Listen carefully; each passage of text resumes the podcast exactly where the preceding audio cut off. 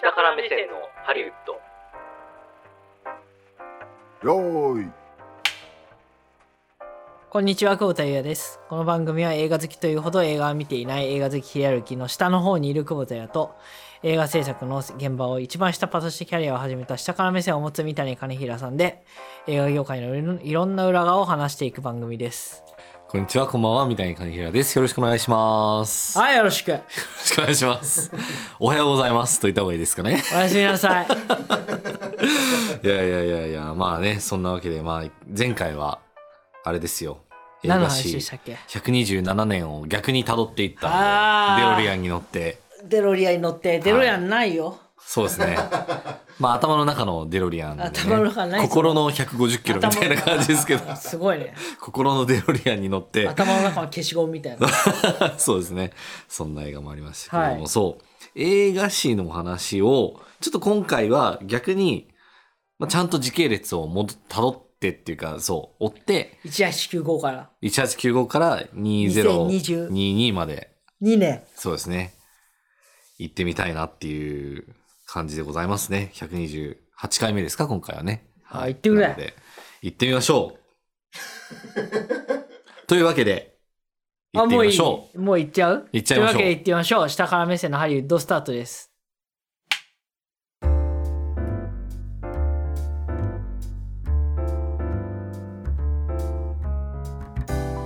はい、というわけで、はい。えっ、と、前回の話、どの辺覚えてらっしゃいます？え、え技術だよ、技術。映像の技術だよ。そうですね。どんな技術がありましたっけ？うんなんか音と音ね。動き一緒に撮るとか、動き一緒に撮る。うん。まあ動きの質？質、そうね。質の話もありましたね。はい。というわけで、あんまり覚えてらっしゃらないかもしれないですけれども。覚えてるよ、めちゃめちゃ。いやいやいや、まあ、今回は割と、まあ、ちゃんと正統派な、あの、割とスタートからこんな感じだよっていう。正統派宣言？そうですね。正統派に行きたいなと思います。150キロのストレートみたいな感じで行きたいと思いますね。投げてみろ。いや、僕多分投げても多分100キロいかないぐらいかな、多分ね、思いますけれど びっも。くりするぐらいさ、ね山なりのボールだよね。ね、そうですよね。んいや、本当本当すいませんね。あの、ということでね、これ、じゃあ映画の歴史的な話なんですが、映画が生まれたのっていつでしたっけ？1895年。はい、正解です。これ1895年って言われてるんですけれども、でこれは何が起きたのかっていう話なんですよね。下関助役。いや、まあ、それは、それも確かに起きているうん。ことは間違いない。それと同じ年に起きた出来事なんですね。李ね李光章さん。李光章。そう。そう。陸李光章は多分まだ映画のこと知らなかったでしょうね。きっとねあ、知らなかった。うん本多分当に？ねそう。でこれ一応なんかまあ大きな出来事として、まあ、あのーその前後に起きた出来事いろいろあるんですけれども、まあ、なんで1895年って言われるかっていうと、まあフランスで初めて、その映写する形で、つまりこう、映写する。映写をする、つまり壁になんかそのあ画面を映す、うん投影する形で、えっ、と、作ったその映像っていうものが、えっ、と、投影されて、今の我々が見てる形の映画の原型はが、えっ、と、出た、まあ、作られて、えっ、と、発表されたっていうのが、えっ、と、その起源に一応なってるんですね。はいはそう。で実は映画の誕生には、まあ、もう一個実は、あの、起源が、まあ、あったりしていて、で、まあ、それは、えっ、と、まあ、エジソンっていうね、エジソン。そう。エジソンは偉いヒートってやつがありましたね。はいはい。日曜日聞きたくないやつね。そうそうそうそう。すごいですね。今の拾っていただけたのはすごい嬉しいんですけれども、あの、アメリカの、まあ、トマス・エジソンっていう人が、まあ、本当はトマス・エジソンの下で働いてた人が本当は開発したと言われているらしいんですけれども、はいはいはいあの、いわゆるその、同じく映像の仕組みを作ったんですよ。うん。ただ、えっ、と、それはどちらかというと、こう、覗き込む式。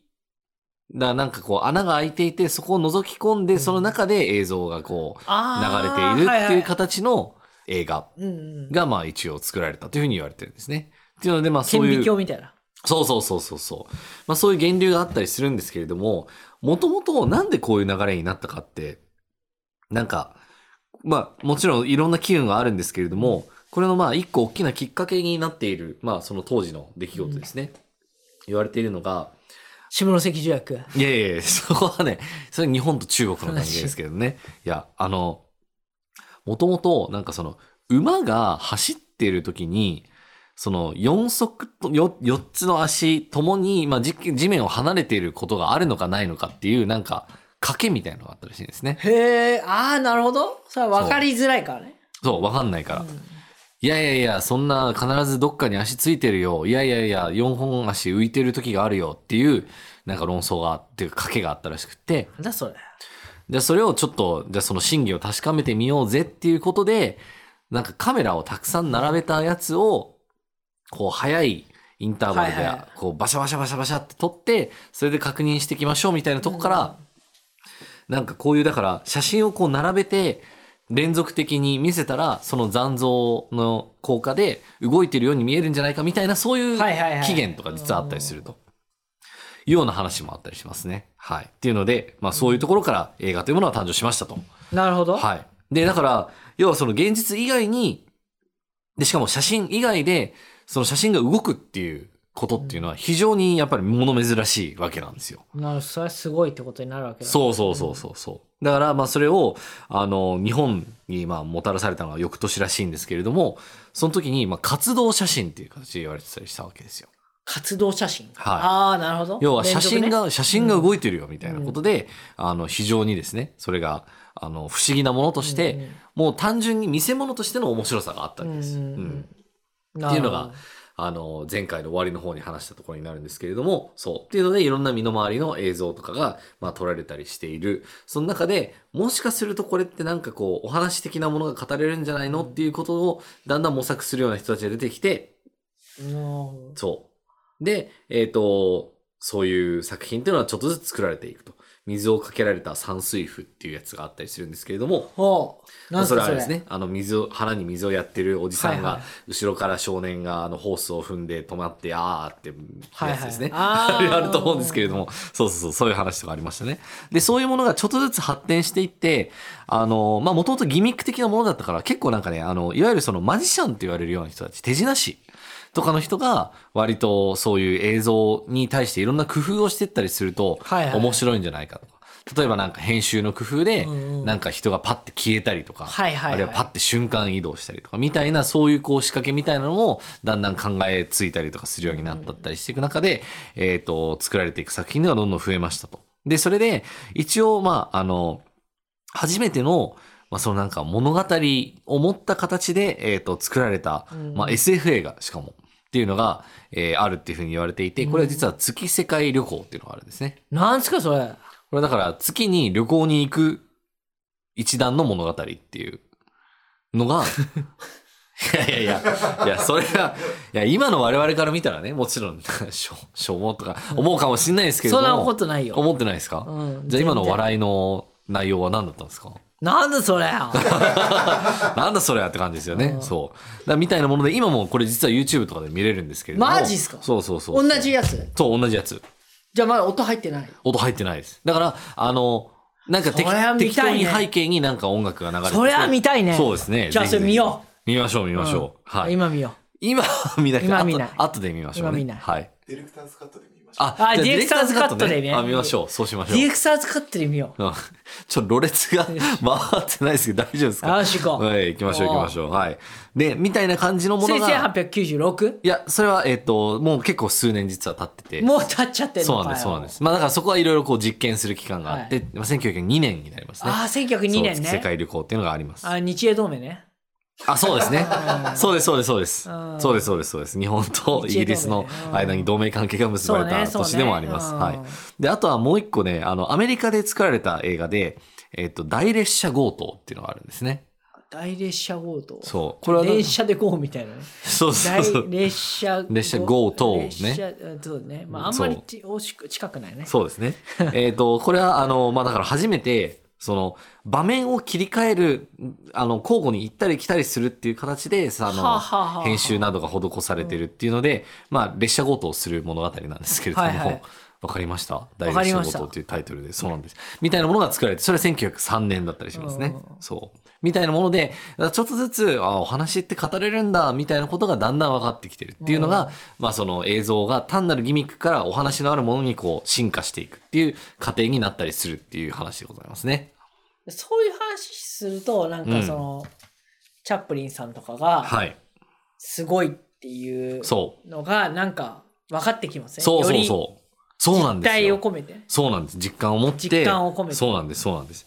で、その1900年代前半にまあいろんなこういう映画を作ろうっていう動きがあるんですけれども、当時、東海岸でまあ物を作ろうとしてる人がいたわけですね。で、彼らがでも、そう。うんでも彼らは、エジソンっていうね、まあはいはいはいすごい強欲な、あの、商売人でもある発明家の人。そ？う。あら。要は俺たちからその許可を取らないと、うん。映画作らせねえぜって言われてたわけですね、その人たちは。うん。うん。だから、そのアメリカの映画作りの人たちっていうのが、東海岸からだんだん西に西に行きましたっていう話が実はあったかと思うんですけれども、はいはいはいそれはありましたね。そう。うんそこがまさに、えっ、と、ハリウッドっていうところにこう行き着く、はいはいはい。えっ、と、人たちっていうのがうんうん1910年代に、まあ、あの、たどり着くとなるほどい。うわけなんですよ。じゃあもう今15年経ったわけですね。そうです。15年経ってます。だから15年経ってくると、もうそろそろ自由にいろいろやりたいなっていうので、えっ、と、西海岸にたどり着く。うんそこには、まあその一年中通して天気も非常に良い。あとまあ砂漠の中の街だったりするので、いろんなその風景とか、いろんな、あの、世界観を表現するようなそういう背景がある。で、エジソンのその権利がどうっていう、そこの手が及ばないっていうところで、うんまあハリウッドっていう場所が出来上がっていきましたよっていうので、だから実は、えっと、よくよく見てみると、今、まあ、流星を極めている、まあ、ハリウッドの映画スタジオとかっていうのは、大体、まあ、その1910年代中盤から、まあ、20年代前半ぐらいにまあ、創業されて、まあ、創立してるって話になったりするんですよ。実は。じゃあいわゆるそのメメジャーというか。そうです、そうです、そうです。わそうなんです。そうなんです。そういうふうに実はつながっているっていうので、だんだんこう、伏線を回収していきたいわけなんですけれどもね。そうそうそう。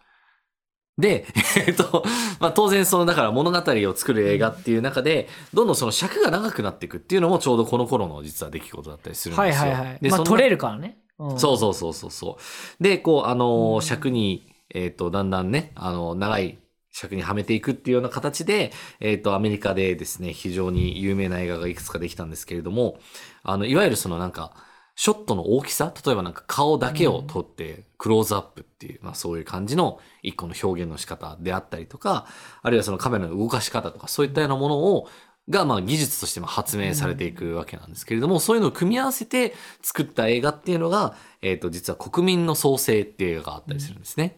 そう。これは1915年なんですけれども、1915年って何かありましたっけ？1915年はうんベルサイユ条約じゃねえわ。戦争まあ第1919年ですね。そうですね。第一次世界大戦が世界大戦1914年ね。始まそうですね。始まって、まあ2年目ぐらいの年なんですけれども、そう、そういうものがまあ作られていったりしますよ。あの、D.W. グリフィスっていうね、非常に、あの、アメリカ映画としてはまあ有名な人がいるんですけれども、ただちょっとその国民の創生っていうのが、ちょっとアメリカの白人至上主義的な部分っていうのを結構フィーチャーしていて、うんあの、なんだろうな、その今の文脈から見るとちょっとなんかあまり良くないんじゃないの？って言われてたりするとか、そんなような感じでございますね。はい。で、まあ、当然映像ってすごいこういろんな影響力があったりするっていうのがだんだんあのそれも理解されてくるようになるので、あの、例えばじゃあなんか戦争を頑張りましょうみたいなこととか、まあそういったようなプロパガンダとして使われる側面も生まれていったよっていうような話もありますね。頑張るもんじゃないですよね。いや、もう本当そうですね。頑張るもんじゃないやめろ、戦争。はい。戦争反対でございます、したはりはね。戦争反対派です。そうです。反対派ですやめね。てください。まさにそうなんです。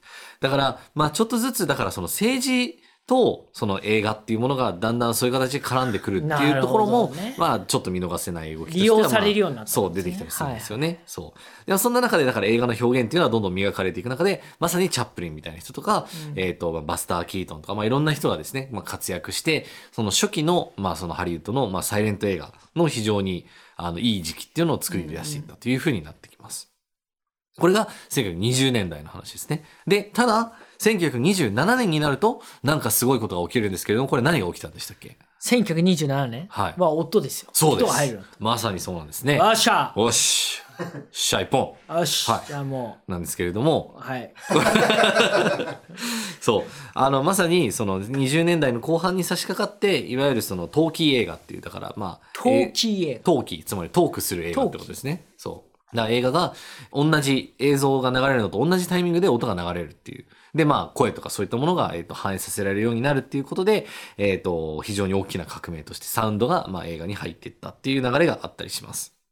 で、それによって、まあその映画の表現が、あの、さらにこう、ちょっと、えっ、と、複雑になったりする。あるいはまあちょっと、ビジュアルだけで語る能力が下がっていくみたいなことっていうのが、まあいろいろ、あの、叫ばれたりする中ですね、まあ1930年代っていうのは一応まあハリウッドっていうものもだんだん軌道に乗ってきて、うんうんうん。あの、世界的にもまあちょっとずつですね、映画をこう輸出していったりとかっていうのができるような、そんな時代今になってったっていうので、まあ一応一つのまあ黄金時代であったというふうに言われてたりします。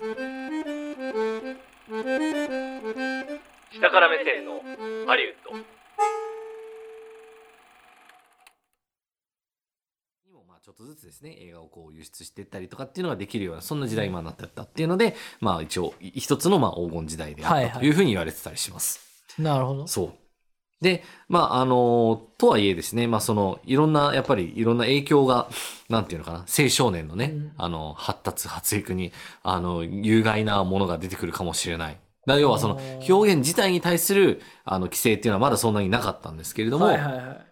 いや、ちょっとこれは良くないだろうと。こういうなんか、あのー子供が見るとあまり良くないものっていうのがいろいろあるだろうし、そういうのは表現しないようにしましょうっていうような、えっ、と、ルールみたいな倫理規制的なものがね、へーあの、作られたりしだしたっていうのもちょうど実はこのような頃ですね、なんですけれども、まあそれが実はヘイズコードって言われるね、あのヘイズさんっていう人がね、あの、そう、立案したものがあったりするんですけれども、まあなんか、いわゆる、なんか暴力とか、はいはいはいまあなんか性病者とか、まあなんか、まあまあ薬物とかはまだその当時はなかったかもしれないですけれども、まあそういうなんか、なんていうのかな、あの政府を転覆しようとか、まあそういったようなこととかも、ちょっとそれを表現はしないようにしましょうっていう形で、えっ、と、規制が入っていくというような流れが1930年代だったりします。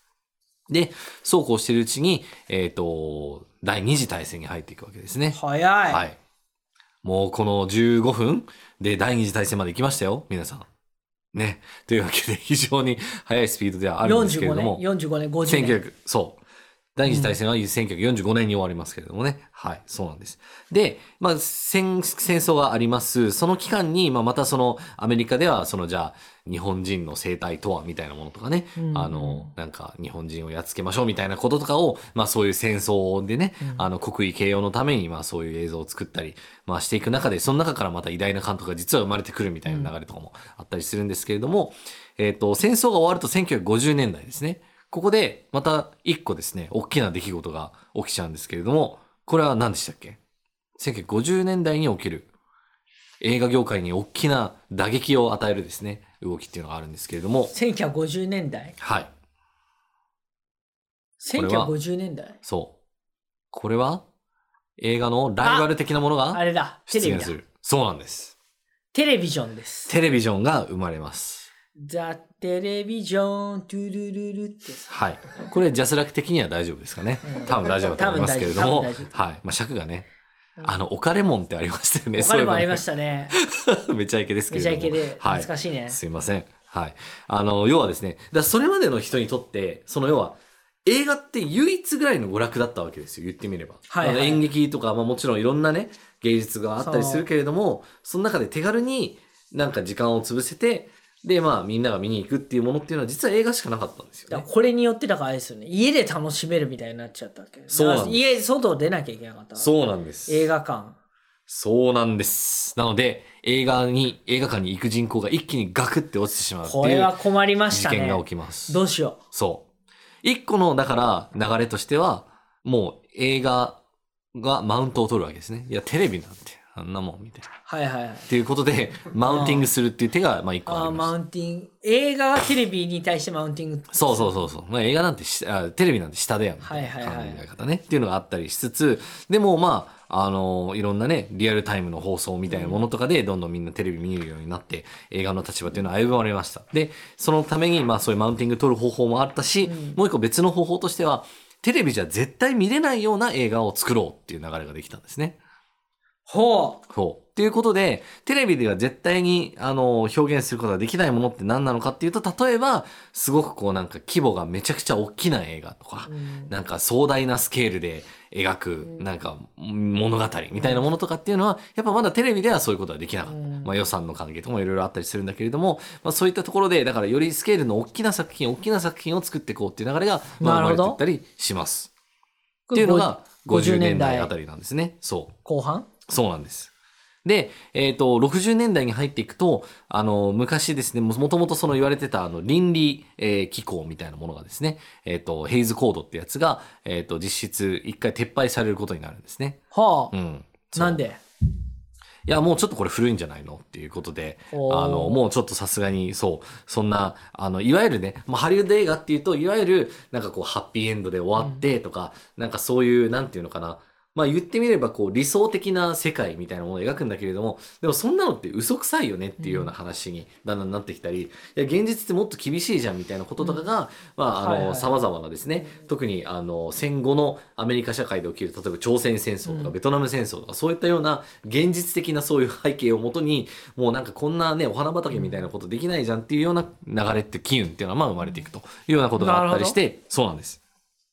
で、その中で、えっ、と、だからそのヘイズコードっていう、いわゆるそのなんか穏やかなものを作りましょうっていうところからの、まあ反発っていう形で、まあその、あれですね、アメリカンニューシネマって言われるような、えものが、まあ生まれていくという流れだったりするんですよね。あの、例えば、映画の最後で、えっ、と、俺たちに明日はないみたいなやつとかは、もうあの、一番最後にね、まあ二人がこう、蜂の巣状態にこう、まあ、銃で撃たれるみたいなシーンがあったりするんですけれども、まあそんなのは、そう当時だと考えられないよショッキングな終わり方だったりするとか、あの、これまであまり描くことがなかった、まあちょっとそのなんか性的な、なんか匂わせであったり、実際の表現であったりみたいなところも、あの、どんどん出てきたりとかしてっていうので、結構そういうところがね、あの。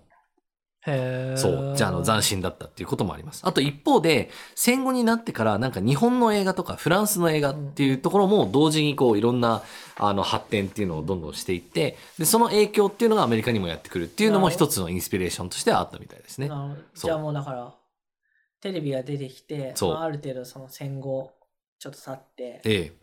まあ、落ち着きじゃないけど、うん。まあでも落ち着いてないか。まうだ、ん。そうか。結構まあバタバタしてるな。そうですね。そうなんです。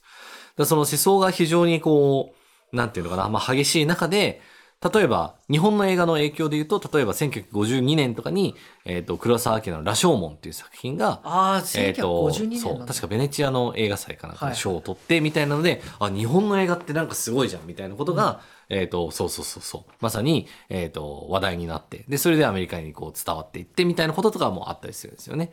そう。で、その後、七人の侍みたいなものとかで、あ、やっぱ日本の映画、この黒沢ってやつはすげえみたいなことになったりして、そういうところからも影響を受けて、まあ、その後の世代の人っていうのが、えー活躍していったりします。で、その活躍していく人たちなんですけれども、その人たちがまさに、まあ我々が今ギリギリ知っているような、えっ、と、例えばスティーブン・スピルバーグとか、ジョージ・ルーカスとか、あの、フランシス・フォード・コッポラみたいな人たちだったりするんですね。で、まあそういったようなところが、えっ、と、頑張って作り出すのが、まあ1970年代の映画で、はいはい。うん。で、だからそこは、例えば、まあ、ゴッドファーザーみたいな作品とか、うんうんえっ、と、あとは、まあ、あの、ロッキーみたいな作品とかですね。はいまあ、そういったような、あの、いろんな、ロッキー。新しいスタイルのものが作られていく中で、これまた一個転換点が実は起きるんですけれども、映画をどんどんその大きな作品でもうドンと当てて、もう全米中で見れるように、なんなら世界中全体で見れるようにして、もう一つのこう一大イベントみたいな感じの映画っていうのを定期的にこれから出していきましょうっていう流れはいはいが生まれてきました。これがまあ一応ブロックバスタそうー映画、ブロックバスター映画だ。そおうう。ブロックバスターね。そうだ、ブロックバスター映画だぞ、みんな。そうなんです。これの一応あの、きっかけとなってる作品って言われてるのが、まあ一応ジョーズってやつですね。テレビではい見れないやつをそう。作ろそうそうそうそうそうそう。そうなんです。っていうのが、まああの、スピルバーグのジョーズってあれ何の映画でしたっけ？う。あれ？うん。あれククリオネの映画ですよ。クリ そうですね。そう。まあ、ジョーズってあの、サメのね、あの映画なんですけれども、あ、ね。違ったね。うんクリオネはね、またちょっと別の。クリオネとあの、隠れ熊の実がこう。いや、そんな、そんなスケールのちっちゃな、いや、そしたらあのね、あの泳いでる、そうですねあのアメリカの人たちが、ううんわーってやって、食べられる そうですね。それはまあ新しいジョーズとしてね。ニュージョーズねまたそうですね。パラレルワールドで作っていきたいところですね。はい。なんですけども、そんなものができたり、あとはあの、スターウォーズですね。ああ中ばっスター・なかんかもう中ばっか、そう。なんでそれだけなのかはわからないですけれども、中中ばっかが、スター・ウォーもういズといえばかんせんね、活躍していく話なんですが。スター・ウォーズといえばやっぱ中ばっかと C3PO ですよ、あそうですね。まあ R2D2 とかね、R2D2 ダース・ベイダーとかいろいろいますけれどもね。あと、オビワン・ケノービとかね、いろいろいますけれども、そう、そういうのは、まさに例えばその、えっ、と、日本の映画の影響、それこそ、スター・ウォーズって元ネタ実は、あの、いや、インスピレーションを受けてるところは、黒沢の、えっ、と、なんだっけな、隠し砦での三悪人っていう映画だったりするよとか言われたりするんですよ。そうそうそうそうそう。っていうので、えっ、と、そういう、だから日本の影響を受けつつ、あの、フィルムスクールっていうようなところで、まあなんかす教育を受けたような人たちが、とんがった映画、新しい映画を作っていくっていうまあ流れが70年代に生まれていったというような流れもあります。なるほどそうなんです。っていうようなことで、どんどんだから、あの、商業主義路線みたいなものがですね、派手になっていく強くなっていくっていうのも、まあ、この時代であったりします。で、同時に、まあ、その、ハリウッド映画スタジオって、まあ、あの、基本的にはこれまでずっと自分たちだけで、あの、運営してきたものが多かったりするんですけれども、だんだんより大きな会社の、に買収されて、その一部門っていう形で機能していくっていう形がどんどん増えていっていったりするんですよね。だからでかくしていかないとね。だそう。ってなんか予算かけられそうそうそう。でかいものを作るために、でかいお金が必要で、そのでかいお金を持ってるのは、うん。その、もっとこう、映画より安定した事業、うんビジネスを持ってたりするところの、えっ、と、まあ、資本とかを受け入れるような形メデで、ィアコングロマリットね。そうなんです、そうなんです。あ、もうまさ、もうそうなんですよ。そうですよ。それ。コングロマリットって言って、でも、わかる人はほとんどいないと思うんですけれども、そんなことないでしょ。そうですかね。いやまあ要はだから、映画だけじゃなくて、いろんな、あの、事業を持つ、うん。その多角的な事業を持っている、そういうでっかな会社のグループに入っていきましょうっていうようなことで、うんえっ、と、商業映画の流れっていうのが、結果的にだからそれによってちょっとなんか商業主義すぎるっていうような流れもあったりするんですけれども、まあそんなような、えっ、と、歴史のね、うねりっていうのがありましたよっていうのなが、まあ70年代からまあ80年代にかけての部分になったりします。うで、80年代って非常になんか特殊な感じがするんですけれども、まあ、あの、エンターテインメント性をだから、それこそ、あの、大ヒットさせていくために、まあ、それを追求していくっていうような流れがあって、えっ、と、例えばですね、えっ、と、ここで言うと、まあ、ランボーとかですね、コマンドーとかね、まあ、そういうなんか、まあ、要はめっちゃマッチョな人が、まあ、上裸、裸、上裸な状態で、で、なんか銃をぶっ放していろんな人をこう倒していく。で、自分はなぜか知らないけど無傷みたいな 状態の、そういう映画が非常に増えたりするわけですよね。非常にこうなんか、男性ホルモンの形ね、あの、色合いが強い感じのものが作られたりとか、そんなような感じでございますね。それはある程度そのプロパガンダ的なところあるんですか？まあ、多種そういう側面はあるかもしれないですね。いわゆるそのなんか、アメリカって強いんだぞみたいな感じの、あの、意思表示みたいなものは側面としてはあるかもしれないですね。確かにね。いやほら東西冷戦の時期じゃないですかそうですね。まさにまさに。そう、東西冷戦だから、まあソ連なんかにはまあね、絶対負けてはいけないっていうようなところとか、アメリカっていうのはまあ力強いんですよっていう、まあそのいわゆるこのマッチョ的なね、あの力の誇示の仕方っていうのはあったかもしれないですね。そうだよねだからロッキーとかもまさにこの時期でしょまあそうですね、そうですね、そう。まああとはまあ80年代非常に面白い映画いろいろ多いですね。例えば E.T. とかですね。E.T. E.T. 非常にいい映画ですけど、どんな話でしたっけ？あのあの宇宙人がそうそうそうそう、宇宙人がね、やってくる話ですね。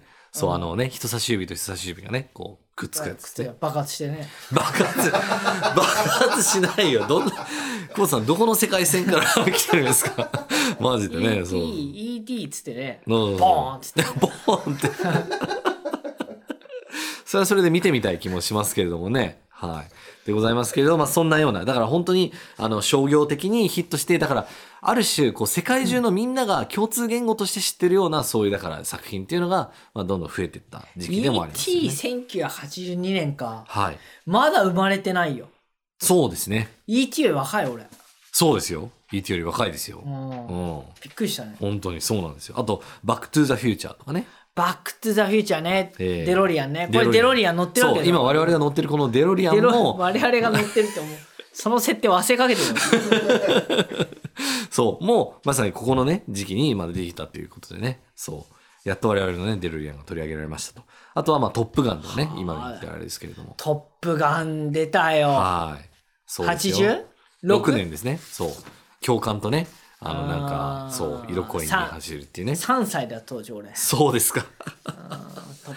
私は多分まだ生まれてないですね、それで言うと。めちゃめちゃ見せられてた、ね90年前とかでしょ？だってもうちょっと80 88年生まれですね。88はい、うんですけれどもね。そう。で、まあ、それとど、マウントですか、今のはねうん。もしかしてね。ただ年齢が上なだけで、あ、いえいえいえ、そうですね。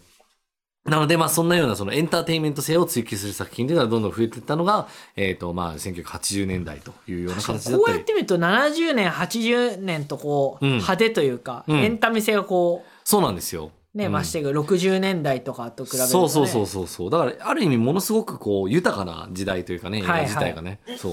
いろんなこれまでリスク取ってこなかったような部分のことを描いていこうっていう、その機運が非常に強かっただけに非常にそこは魅力的な時代だったとも言えますね。そうえーで、今度は逆に90年代に入っていくと、今度はまあその CG とかですね、そのアニメーション作品といったものがまあ台頭してくるとなるほいうようなど話で。まああと忘れちゃいけない TRF ね TRF? TRF はまあ、映画ではないですけど、映画ではまあまあそうですね。あの、小室ミュージック的なね。小室ミュージックねそうです小室サウンドねそうそうそうそう。小室さんはね、確かに。もう今の人ち。たちはもうあれだろうねやわかんないですよ。だってさミリオン。うん。その中のトップオブトップがダブルミリオン。あ、もう全然もう、わからないですよね。もう毎年出るみたいな、ね、もう、華原朋美って誰みたいなね、うん多分もう時代だと思いますけれども。今戻ってきましたけどね。そうですね、なんか最近ね。えーまあそんなことでですね、まあ90年代、コンピューターも実際だからその技術の進化とともに、映画もだから進化していくっていうところで言うと、まさに、まあコンピューターなどが、まあパーソナルコンピューターっていう形で普及していって、で、まあインターネットみたいなものも当然ね、黎明期であったりしますし、なるほどえっ、と、高度なそのコンピューターを使った映像表現っていうのができるんじゃないかっていうので、まあ一番象徴的なのは、まあ、ジュラシック・パークですね。ああなるほどそう。ジュラシック・パークは、当時、だから、その、もともと特殊効果で、だから、恐竜やろうって思ってたところで、だなんかこう着ぐるみかわかんないですけど、うん。なんかそういったものでやろうとしてたところに、いや、これ VFX でいけるんじゃないの、はいはい。視覚効果でっていうところで、初めてやってみたらめちゃくちゃね、ハマったんですよ。なるほど。そう。っていうようなところとか、あとは、あ、ターミネーター2とかね、ありましたターね。ミネーター2、ね、ターミネーター2はあの悪役がね、あの水になったりとかしてね、あそうの液体でこう、ゆるゆるゆるってやったりとかすると穴がボーンって開いてそう、ねボンって開く、そうそうそう。あとあの、けあの、格子みたいなところね、こう、うんギギューってこう出てくるみたいなね。うんそう、この効果音が、なんかあれですけれども。いやほらでもあのターミネーターはさ、ええターミネーター2がさやっぱり、ドンって当たったじゃないですかドンって当たりましたね。そう。あのね、こうやってね、こういうふうにだってあのささ あの、あの右 右指でこうやって。そう、あの、サラコナーがだってほら。そう。ワンはそあれだったもんね。そう。ていうか、ワンはなんなら、あれですよね、シュワちゃんは悪役的なそう悪役的なあれだったからなのが、なんか味た味方になってるみたいなところが、すごく斬新でしたよね。あの子供がね可愛いねあそう。本当に。そう、可愛いですね、あの子ね。うん。そう。いましたね。そう。まあそんなことで、だからまあ、そのコンピューターグラフィックを使って、どんどんだからいろんな表現をしていこうっていうのが、まさにね、あの話題になっていくと。なるほどでそれで言うと、うんうんフォレストガンプって実はあれね、めっちゃね、VFX っていうか、あの、使ってるんですよ。どこ？これは、あれです。まさに、えっ、と、あれってあの、アメリカの歴史の中で、こう、トム・ハンクス扮する、はいはいね、うんあの、フォレスト・ガンプが。走って逃げたりねまあそう、走って逃げたり。うん戦戦火をねそう、みたいな、そうそうそう、なっていくんですけれども、なんか歴史上の人物の実際のその映像の、なんか後ろに、なんかトム・ハンクスがいるみたいな。はいはいはい、うん、そうああそれああったねあれ、あの演出みたいなものとかも、あの、割と当時最新鋭のね、技術で。だから CM とかでもそういうのそうです。ううちのうちって言ったらに日本でもそう。カップヌードルの CM とかそうそうそうそうそう、まさにまさにありましたよね。なんか偉い人と一緒に食ってるみたいなあ、そうそう。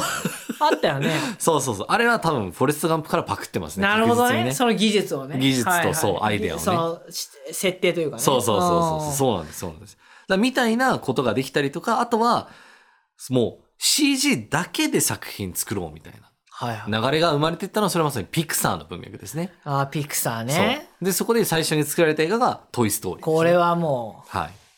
俺がついてるぜってやつだねあそうそうそうそう、まあそうですね。うんあの、はい。これもジャスラック的には大丈夫かと思うんですけれども、あの、まさにその CG だけで表現することまでいけるの？みたいな。はいはい表情とか描けるの？みたいなところとか含め、あの、非常に革命的なことであった。だからもう役者さんがいいないってことですねだからねそうなんです、そうなんです。まあ声優さんだけ、声優さんだけってことですねそうそうそうそうそう。っていうようなところでだ、からコンピューターがやっぱり活躍活躍そうしていくんですよ。で、それが、まあ今に向けての、まあだいぶ布石になってってなるほ、どで、まあそれを締めくくるような形で99年にマトリックスみたいなね。はいはいもう完全にもうあの、キアヌ・リーブズが、この、後ろにこう、体を反らせてみたいなやつをね、あれをこう、たくさんのカメラからこう、固まって、あれすごいんですよ、技術的に。そう、まあちょっと説明はあれどうどういう技術なんですか？あれだからカメラをたくさんこう、なんか、うん放射状にこうなんか並べてて、それを同時になんかね、同じ動きを撮るみたいな形で、うん。あの、撮ってるあの有名なね、シーンがあるんですけれども、はい。そんなような状況だったりします。はいはいっていうので、まあその2000年代に入っていくわけです。これでやっと105年経過しました。そうだから2000、はい90年代はだコンピューターの,、の時代そうなんです。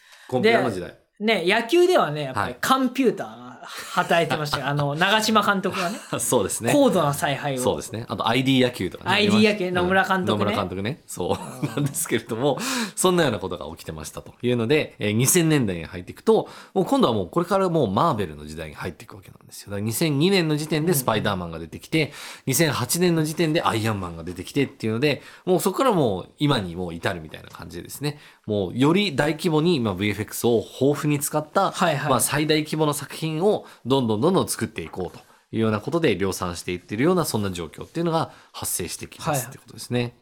だからもう結局今、まあもうね、あの、どこもかしこも、まあそういうね、CG をたくさん使ったような映画っていうのは、まあハリウッドでは特にそういうような流れとしてはできてるんですけれども、まあその邦画っていうのはまあ2000年代のその頭からちょっとずつこう植えてきたものが今まさに花咲いているっていう、そんなような状況になるわけですね。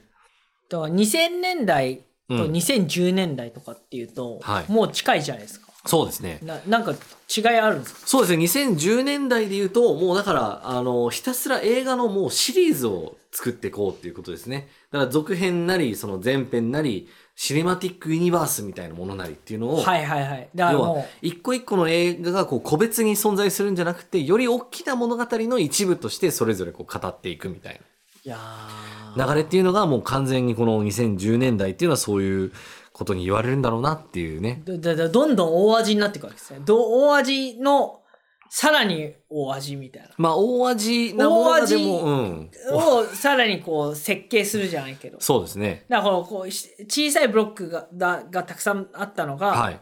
大きいブロックになってあ、そうそうそう、そうですね。でそそれだけだともう巨大になるだけ一方だからそう。もっとその装置として巨大にっまあそうですね。うん。てことですよねっていうことがだから生まれてってるのがまさに今のこの時代であるどうなっちゃうのこの後この後ね。うんそう。で、ただ一方で2010年代っていうのはそのストリーミングっていうまた新しい流れが来てますので、なんだそれはそれはまあ、いわゆるその、まあその、ね、映画の永遠のライバルであったうんテレビですね。うんの、あの、まあインターネットを使ったまあその映像配信コンテンツ。